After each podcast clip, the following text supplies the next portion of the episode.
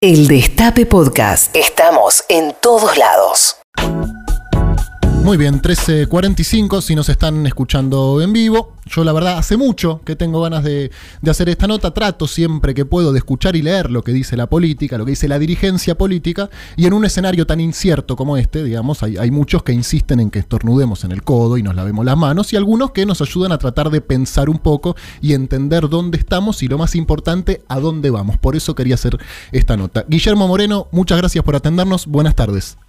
No, al contrario, gracias a vos por la nota, un placer en hablar contigo. ¿eh? ¿Cómo, ¿Cómo le va? ¿Cómo está tratando esta, esta cuarentena? ¿Cómo es un día suyo en, en este contexto de pandemia? Bueno, yo tengo la ventaja de que desde los 20 años tengo un mayoreo de ferretería. Sí. Y es una de las actividades que Alberto definió que eran esenciales. Así que eh, con las limitaciones de la venta, obviamente, abril cerré con el 10% de venta que tuve en abril del 15. ¿Viste? Yo llevo dos cuentas, llevo la del año pasado, sí. para ver cómo voy año contra año, pero llevo también, por esas cosas de la vida, contra diciembre del 15, porque quería saber cómo venía la gestión Macri. Bien. Eh, bueno, y ahora quiero saber cómo sigue la gestión de Alberto. Entonces sigo contra diciembre del 15. ¿Un 10% eh, menos que diciembre del 15 o un No, 10%? no, el 10%. Ah, terrible. el 10%. Datos terribles. Eh, el 10%. Guillermo, debo decirle la verdad. Yo no estoy, yo no estoy acá para que para hacer los chistes, porque los chistes es tu especialidad. No, claro, Pero por supuesto. No me gustaría a mí que terminara, terminaran diciendo, como decía el general Perón, no, mi hijo, no es que nosotros éramos buenos, lo que pasa es que los que vinieron después fueron tan malos. Claro, claro. ¿Está De- bien? de- detrás mío vendrán los que bueno me harán, ¿no?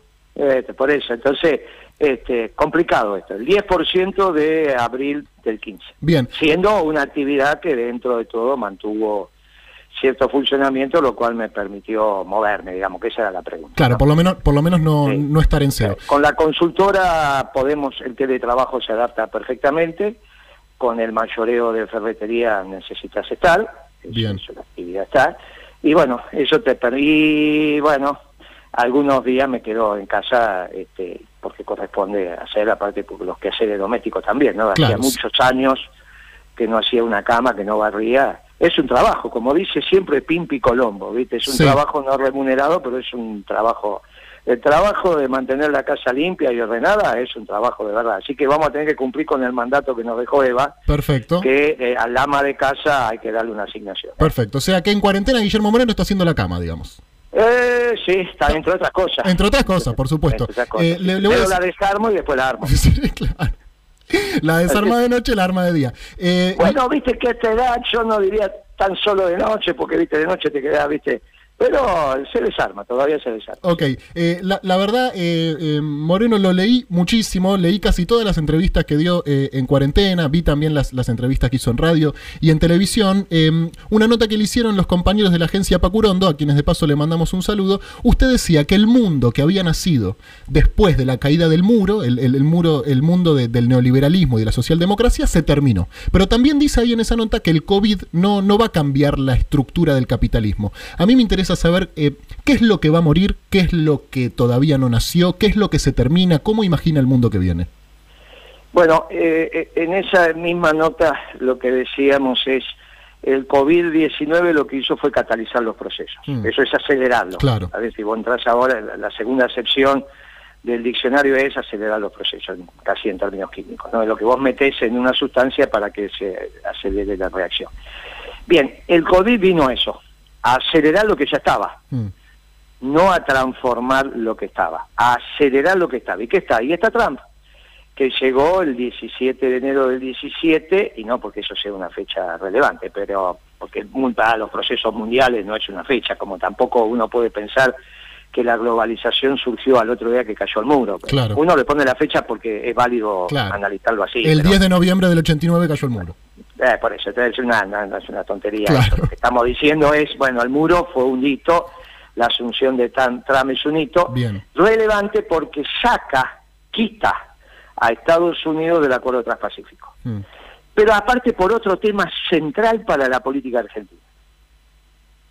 Los neoliberales, los oligarcas, que no son lo mismo, van dos categorías, los neoliberales, los oligarcas Y los progresistas Hmm. querían que ganara Clinton. Sí, claro. Que, muy bien. Ah, pero ese sí, claro, es muy profundo. Porque cuando lleguemos a la realidad y digamos, mira, la diferencia en términos económicos entre los socialdemócratas y los neoliberales es niña. Cuando un progre piensa en economía, piensa en el mundo neoliberal. Por eso el consenso Claro. de Washington, surgido a posteriori de la caída del muro de Berlín, tuvo dos grandes hacedores, la socialdemocracia y los neoliberales, que se expresaron en la Argentina repitiendo el modelo económico. Por ejemplo, Cavallo fue ministro de Economía de Menem, ejemplo neoliberal, Sí. y de la Alianza, ejemplo progre. Perfecto. Entonces lo que estamos viendo ahora es ese debate tremendo, tremendo. Cuando fueron Porque esas elecciones, yo recuerdo que había eh, un, un- un exfuncionario, un dirigente del peronismo, que decía eh, y destacaba que a la Argentina siempre le fue mejor cuando en Estados Unidos gobernaban los republicanos y no los demócratas, ¿no? De eso no hay ninguna duda. Bien. No solo lo decía un funcionario, sino lamentablemente un gran líder que tuvimos, que fue Néstor, que él lo decía, coincidíamos en eso perfectamente, pero era su, su mensaje. Bien, Lo habíamos conversado, ¿sí? porque, porque aparte es la verdad histórica. claro. Nunca te fue bien con los gobiernos demócratas, nunca te fue bien con Obama. No, claro. No te fue bien con Obama. Usted decía, no, porque no te fue bien con Obama. Lo único que hizo Obama para la Argentina es decirle al, al G20 pónganse de pie que está la única presidenta Sí. que fue reelecta. Sí. En esa crisis, nada más, nada más. Eh, Después no fue muy mal con Obama. En cambio, con los republicanos, eh, bueno, al menos no es que te va bien, pero al menos te dejan ser un poco más en, en- en tu idiosincrasia. Eh, me quedo con la, con la oligarquía. Usted dijo que tenían que poner 7 mil millones de dólares, lo contó hace poco en una nota en A24, y que lo llamó al responsable de la sección rural de Clarín, en este momento no recuerdo su nombre, Huergo, ¿puede ser? Cuervo. Debatimos, en realidad no me llamó, me contestó con otra nota en Ah. el suplemento rural de Clarín que sale los sábados, del cual es editor. Dijo, Exacto. cuidado, que Moreno está pidiendo siete, Sí. Apurémonos, estamos dispuestos a poner cinco. A poner Denos 5 unos bonos. contra un bono, ¿no es cierto? Sí, sí, Bien, sí, y, ya sabemos quiénes son, ya sabemos dónde tienen la plata, los que la tienen en, en silobolsas y los que la tienen afuera. ¿Cómo se hace para que la larguen, Moreno? Esto técnicamente es muy sencillo, es retenciones en el nivel que las tenés que poner en la pampa húmeda, segmentadas y ley de alquileres. Con las retenciones vos le bajás el precio de venta Hmm, y entonces eh, el productor, que finalmente es el que organiza la producción, recibe menos por su producción, le bajás el precio de venta por el quantum de retenciones con respecto al precio internacional. ¿Está bien? Ellos pueden facturar a, a valor internacional porque es un commodity o pueden facturar valor internacional menos retenciones, que es lo que yo estoy diciendo. Obviamente, cuando le ponen retenciones, la diferencia entre lo que cobran ellos y el valor internacional se lo queda el Estado Bien, pero lo recuperan a través de la ley de alquileres. Que finalmente el famoso grito de Alcorta, donde nace la Federación Agraria, Sí. es por los alquileres. O sea, 100 años después estamos discutiendo lo mismo. Vos le él recupera vía baja de costos lo que dejaría de facturar vía retención. Entonces, finalmente, como el costo que estás bajando es el del alquiler de la tierra, lo que se queda el Estado por retenciones lo terminan poniendo los oligarcas propietarios de la tierra. No te metes bien. con el derecho de propiedad, eso se lo dijo a Grabois, ¿viste? Ellos quieren hacer esas cosas. que- Nosotros los peronistas no nos metemos con el derecho de propiedad, sino nos metemos con el flujo. Claro, con la distribución, ¿no? Eh, claro, porque nosotros eh, desde ahí desde ahí partimos. Nosotros decimos, el, el moto, el modo de producción es el capitalista, el problema es que distribuye muy mal y ahí precisa justicialismo. Claro. Eh, bueno, esto, por eso somos peronistas, no somos marxistas, si no seríamos marxistas. Sí, sí. está- No, nosotros nos metemos con el derecho de propiedad. Después nos dicen, no, pero ustedes no tienen marco teórico. No, tenemos el único marco teórico válido.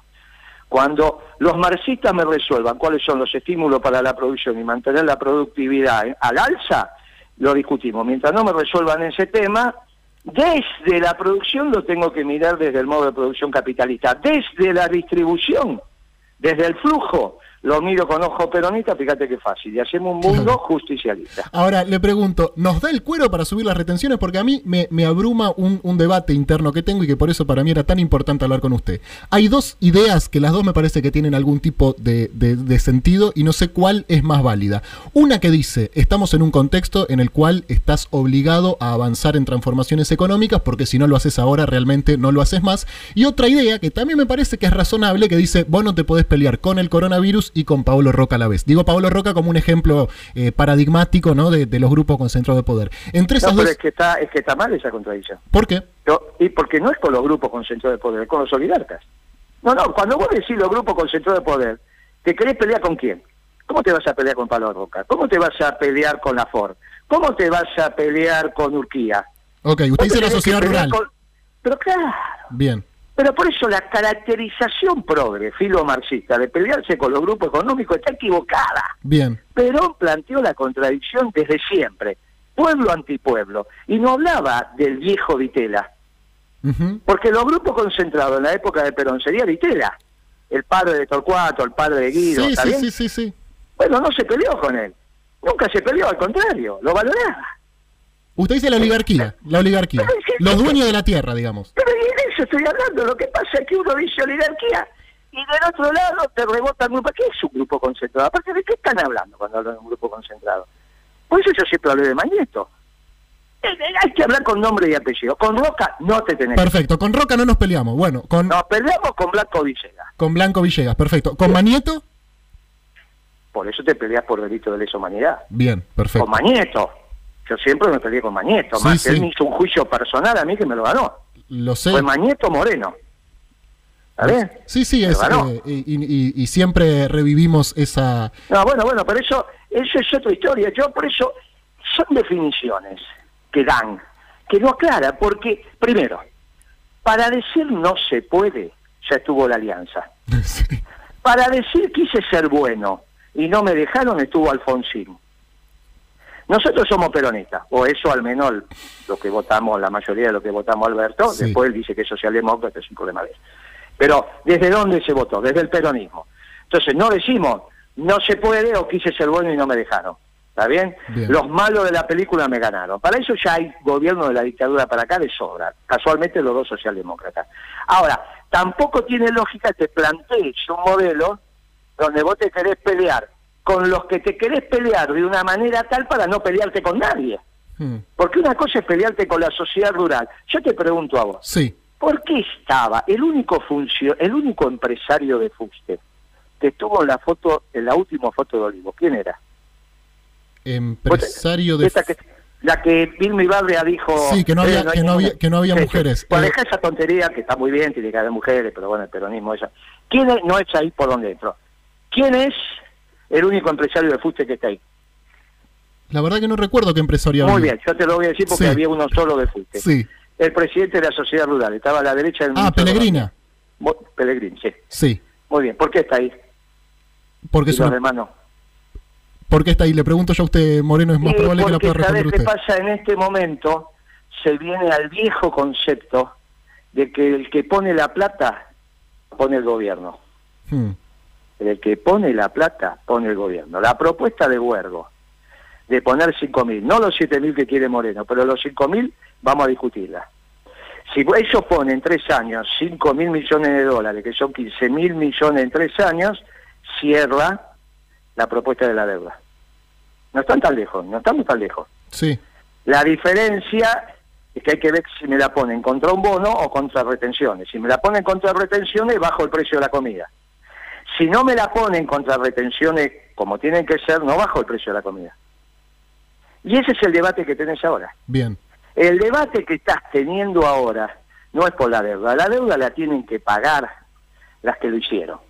El problema no es si hay que pagar o no pagar la deuda. Ese es un dato falso. Coincido con usted. La discusión verdadera es quién pone la plata. Bien. Porque vos no, crías, no tu hijo diciéndole toma deuda y no la pagues. Y nosotros nunca dijimos eso. La discusión de fondo en el peronismo y en la sociedad y en un modelo nacional es no pagar o no pagar. No, no, claro. porque- Actualmente esa es la discusión de los progresistas. La discusión es ¿por qué le cuidas la plata a los oligarcas? Anda y que la ponga. Claro, pero casualmente en la foto estaba el que la expresa. Entonces está claro que por ahí no va la mano. Y esa es una discusión de fondo. Después te la enmascaran detrás de la relación de fuerza. Es como cuando yo discuto con vos, che, vamos a hacer otra cosa. Y vos me empezás a dar vuelta a un montón de cosas y yo al final me digo, pero flaco, ¿para qué me explicas tanto si lo que tenés es miedo? Y el miedo es respetado. Y es respetable. Si tenés miedo, no lo hagamos. Pero no me, no me escondas la definición de miedo detrás de un análisis. Perfecto, lo entiendo perfecto. ¿Le preocupa el default a usted? ¿Le preocupa que, lleguemos a esa situación? A mí me, sí me molesta porque la verdad que me voy a, nos vamos a quedar sin crédito comercial e innecesariamente. La plata la tienen que poner los oligarcas. Vos le pones 7 mil millones por año y en 20 años te comiste los 150 mil, bueno, lo que estás discutiendo ahora, mm. te los comés, con, con 10 mil no los comíamos en, en 20 años, pero ponerle que con 7 mil tardemos 25, no es lo mismo. Y le pagás una tasa de interés razonable, está todo bien, y la plata lo ponen los oligarcas, y te sacás este tema de encima. Insisto, el tema no es pagar o no pagar, ese es un falso debate. el debate correcto es quién pone la plata, no la pone el pueblo, la ponen las mil familias. Ahora resulta que las mil familias están en la foto. Va, bueno, y no puedo, y todo el tiempo es no puedo. Y para decir no puedo, pega lo que vos dijiste antes, no, pero los grupos concentrados, yo no hablo de los grupos concentrados, yo hablo de los solidarios. Claro, usted dice que no hay que pelearse con 13.000 o con 12.000, que es lo que le, el bono este solidario, sino simplemente con 1.000. ¿Qué opina de la ley esta? Eh, bueno, si vos la querés, del bono solidario. Yo no entiendo, no le podés, no te querés pelear con mil familias, te vas a pelear con 13.000. Claro. Pero aparte 13.000 te dan 4.000 y también te dan 7.000. Pero ¿cuál es la opción lógica sin ser económica? Es preferible pelearte con 1.000 que sacar 7.000. Está claro. Y no con 13.000 que sacar 4.000. Y aparte los 7.000 los sacas siempre. Porque hay que terminar con esta historia del que el alquiler de la tierra va al precio de la comida. Porque entonces no tengo poder adquisitivo de salario que aguante. Por eso Macri lo primero que hizo fue duplicar el precio de la comida. Sí. Porque es un oligarca. El peronismo necesita la comida tendiendo a la baja y en términos proporcionales cada vez disminuyendo. ¿Para qué? Para que aumente el poder adquisitivo del salario y por lo tanto el consumo popular y el mercado interno. Los oligarcas quieren al revés. Bueno, estuvo claro. Ahora, en vez de decir que Macri es un blanco villega oligarca, salimos a decir que era neoliberal hmm. y que era socio de los grupos concentrados, que nadie sabe qué es. Y alguna señora en el barrio te dice, ¿qué problema tiene Cristina con la leche condensada? Y vos tenés que salir a explicar que no tiene ningún problema Cristina con la leche condensada. Ah, bueno, no, porque lo único que entiende es la leche condensada. ¿Qué grupo concentrado? tiene un lío en la cabeza. Eh, le, digo a quienes recién se prenden. los chistes son chullos. No, pero está bien, está habilitado también. Eh, ah, bueno, están eh, sociabilizados. Estamos hablando con Guillermo Moreno, para quien recién se prende. También lo escuché mucho Moreno hablar de que nosotros tenemos que reactivar la economía. Le pido perdón si técnicamente incurro en, algún error, pero de lo, de lo, que estuve comprendiendo de lo que usted dice. Que tenemos que reactivar la economía desde la oferta y no desde la demanda. Es decir, que no alcanza solamente con ponerle plata en el bolsillo a la gente, si esa gente después llega al supermercado y en la góndola no hay fideos, ¿no? Tratando de, simplificarlo. ¿Cuáles son los sectores que tienen que formar parte de esa reactivación? ¿Cuáles impulsan a otros? ¿Cuáles son los primeros que hacen que empiece a girar la rueda? Mira, lo primero que, que yo dije, muchachos, nos estamos quedando sin el insumo difundido más importante que tiene la Argentina. Como insumo difundido es aquel que está en casi todos los productos. Hay un solo insumo que está en casi todos los productos, se dirían todos, que son los dólares. Entonces, vos tenés que planificar la utilización de ese insumo, porque lo que te estás quedando es sin ese insumo. Y para planificar la utilización de ese insumo es que planificas la oferta. El instrumento es la utilización de ese insumo. ¿En qué? En maximizar lo que necesita el pueblo. ¿Qué necesita el pueblo? Alimentos, listo. Mm. ¿Qué necesita el pueblo? Medicamento, equipamiento médico, listo. ¿Qué necesita el pueblo? Energía. ¿Qué necesita? Logística. Más necesita el día a día. ¿Quién puede hacer eso? ¿Quién puede planificar la economía? Primero, se planifica, y por una nota que salió en página 2, y por favor, lean un poco más. yo no digo que tiene que ser experto, pero hay que leer un poquito más. En página 2 se salió una nota que piensa que cuando el Estado norteamericano le ponía las órdenes de compra por un portaaviones o 10 portaaviones al complejo industrial militar, él estaba generando demanda. Pero, ¿qué, qué cabeza cabe? Eso lo que hizo Estados Unidos fue planificar la oferta, puso todos los recursos a disposición del complejo industrial militar. Pero obviamente que el único que puede comprar un portaaviones es el Estado. ¿Quién va a comprar un bombardeo de largo alcance? ¿Lo va a comprar una familia? Entonces la orden de compra era lo que coronaba el proceso. Y obviamente, para iniciarlo, vos empezabas el expediente con esa compra, pero lo que hizo Claro. Estados Unidos fue planificar la oferta. ¿Qué tiene que hacer la, la economía? Planificar la oferta. La, la economía no es la plata. Puede darse el caso que vos le resuelvas el ingreso a toda la familia y a todas las empresas, se den vuelta y no tengan que comprar. Pero ¿y cómo van a Claro, tener que comprar si hace 40 o 60 días que solamente está trabajando el 10% de la población? ¿A vos te parece que vos que trabajás podés alimentar vos y nueve más? Es imposible, ¿qué sentido? Pero es de sentido común. Mira, entonces, ¿quién va a planificar la oferta? No hay muchos para planificar la oferta. Tienen que ser los que tienen como atributo la inteligencia práctica. Bien, lo que usted le atribuye a Néstor Kirchner, por ejemplo. ¿no? Eh, porque, entre otros, entre otros. Entre otros, Generalmente es un atributo de los peronistas. Sí, Está bien, no es que son expertos. Vos cuando elegís un presidente no elegís un experto en un tema. claro. Néstor no era experto en economía, ¿no? Que sepa tomar decisiones. Claro. Para eso tenés tus colaboradores. Bueno, muy bien. En la soledad del poder. Bueno, muy bien. ¿Quién planifica la economía? Los que tienen inteligencia práctica. ¿Quiénes son? No hay duda que son los dirigentes sindicales. Yo te digo a vos, dame 10 nombres de dirigentes sindicales, dame 10 nombres de empresarios. Ninguno, a ninguno de ellos le hubiese pasado lo que, le- lo que pasó ese viernes con los jubilados. Pero porque saben pagar jubilaciones, no, porque tienen inteligencia práctica. Le das la plata, le das quién tiene que recibir plata y le decís "Esta es la, la restricción, el coronavirus, decime cómo lo hacemos. Y lo primero que te van a hacer es no juntar a la gente. ¿Está bien? Entonces te agarran los tres temas y te, y te sacan una pizza como corresponde. Usted dice a vos yo te doy agua, harina y sal y vos me sacás el grupo. Claro, cualquiera de los a, 10 a em- una- a un pizzero le das agua, harina y sal y te saca una pizza riquísima. cualquiera de los 10 empresarios más importantes de la Argentina, cualquiera de los 10 sindicalistas que primero se te vengan a la cabeza pueden resolver eso. Claro, con eso planificás la economía. Tiene que estar la UON, tiene que estar la UON. Perfecto. Tiene que estar los. A la de los metalúrgicos, ¿a quién vas a poner si pones a? Y del otro lado tenés que poner a Roca. O hay alguien que sepa hacer acero y sepa de la industria metalúrgica. No. Entonces vos lo pones a Roca, vos lo pones al dueño de Aluar. Listo. Y del otro lado sentate a vos. De un lado pones a Brito, del otro lado pones al secretario general de, de la bancaria. Pero bueno, Bien. y ahí vas armando la economía. ¿Qué saben? Hace 40 años que todos esos muchachos lo que hacen es generar la economía argentina. Entonces, mira, estos pocos dólares que tenemos los aplicamos acá. Cuando vos empezás a planificar la oferta, pones la, la maquinaria a funcionar. Vos no necesitas sacar hoy los 18 millones de personas que estaban trabajando cuando terminó febrero.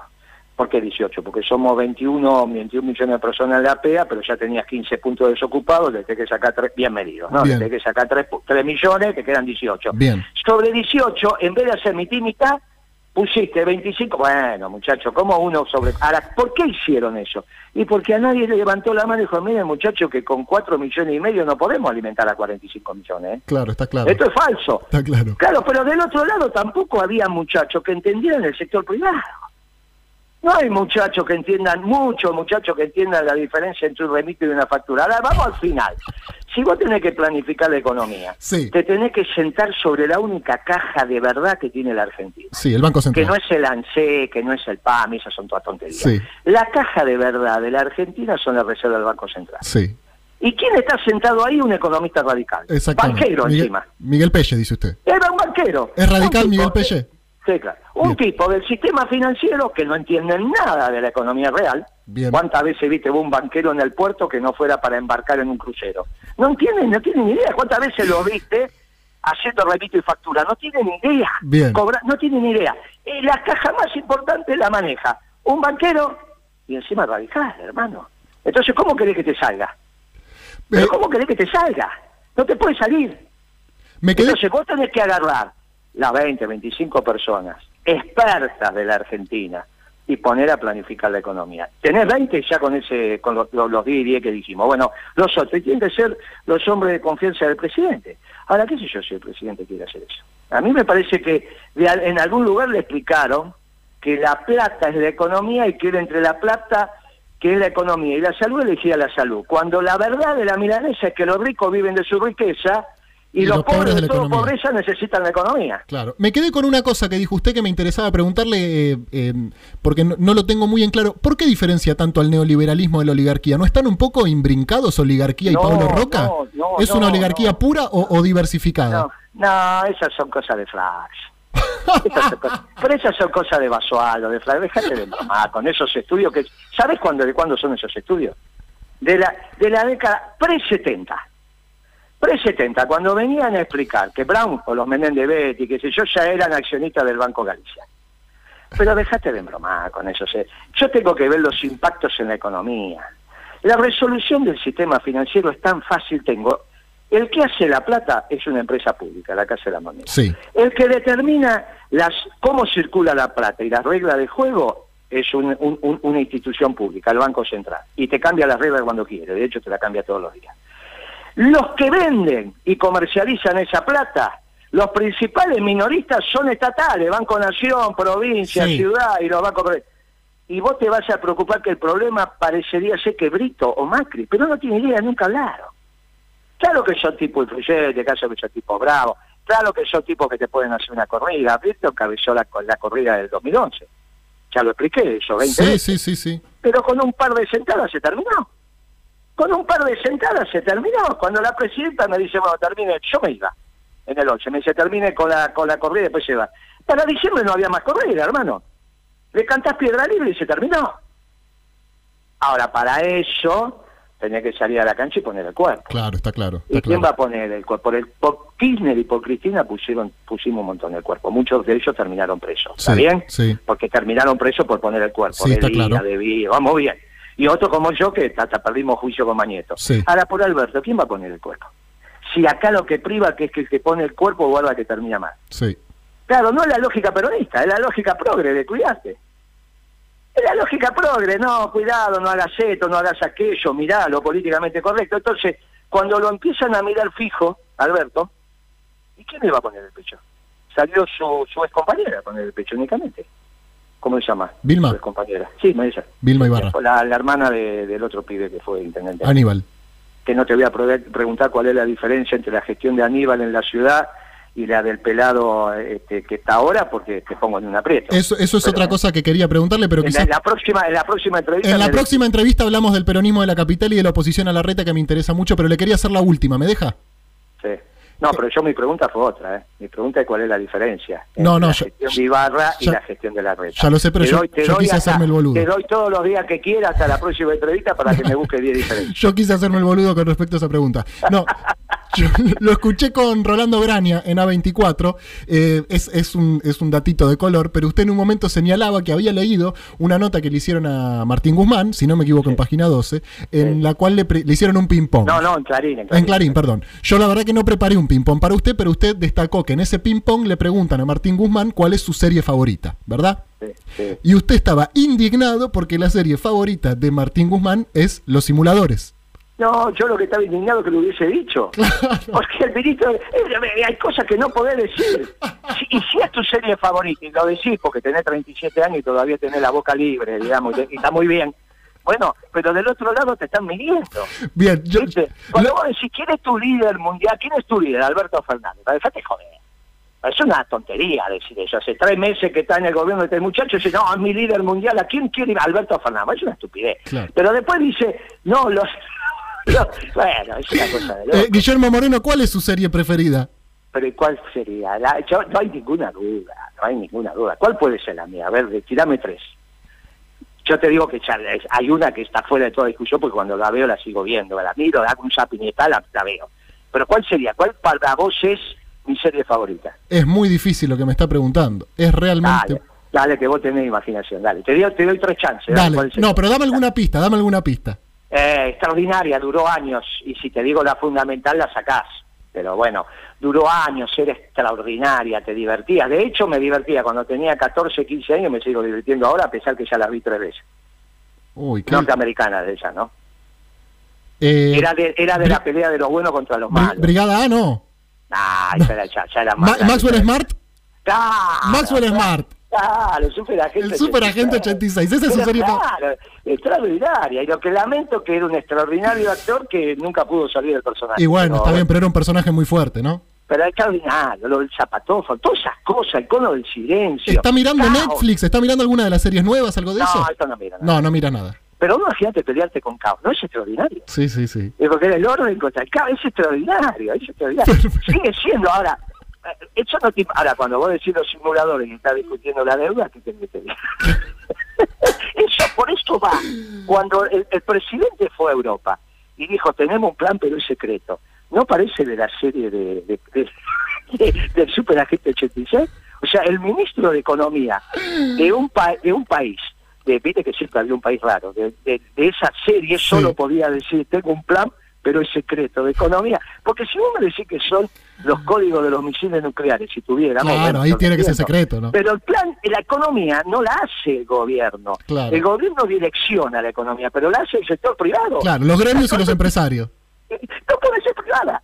Si algo no puede ser, perdón, no puede ser secreta, si algo no puede ser secreto, es la economía. Está perfecto. Porque Eh, si no, el que te está escuchando, que tiene que tomar decisiones, dice, ah, qué sé yo, no sé, tengo un presidente que dice que tengo un plan económico secreto. Pero es extraordinario, es propio del superagente 86. Excelente. Cuando Eh, hablaba con el jefe. eh, eh, Moreno, yo la verdad soy bastante pesimista respecto al futuro cercano. Ojalá me equivoque, pero ¿lo puedo volver a llamar en un mes, un mes y medio? No, yo de futuro cercano está muy difícil. Lo que te puedo decir es que el peronismo se está organizando. Perfecto. El peronismo se está organizando, el peronismo es el único que tiene salida para la patria. Está claro que la socialdemocracia no lo tiene, está claro. Este, y el peronismo se está organizando. O sea que yo te diría que de mediano plazo también soy optimista. De cortísimo plazo, bueno, nos metieron en un río muy grande. Pero bueno, siempre que llovió, paró y, y no te olvides que el Papa es argentino. Moreno, muchas gracias. hablando ¿eh? con Dios sin intermediario. Ojalá, bueno, ojalá, línea directa, su- no se corta, Claro, ¿no? tiene que tener su corazón. Y dejémoslo tranquilo al Papa también, ¿eh? Bien. Dejémonos de joder con esta historia. Dejemos que Berbisky y el otro pibe Durán Barba se sigan juntando para hablar mal del Papa, pero no les demos bola a ninguno de los dos. Te mando un abrazo. Chao, gracias por Una- el llamado. un abrazo, Guillermo Moreno, secretario de Comercio de la República Argentina. El Destape Podcast. Estamos en todos lados.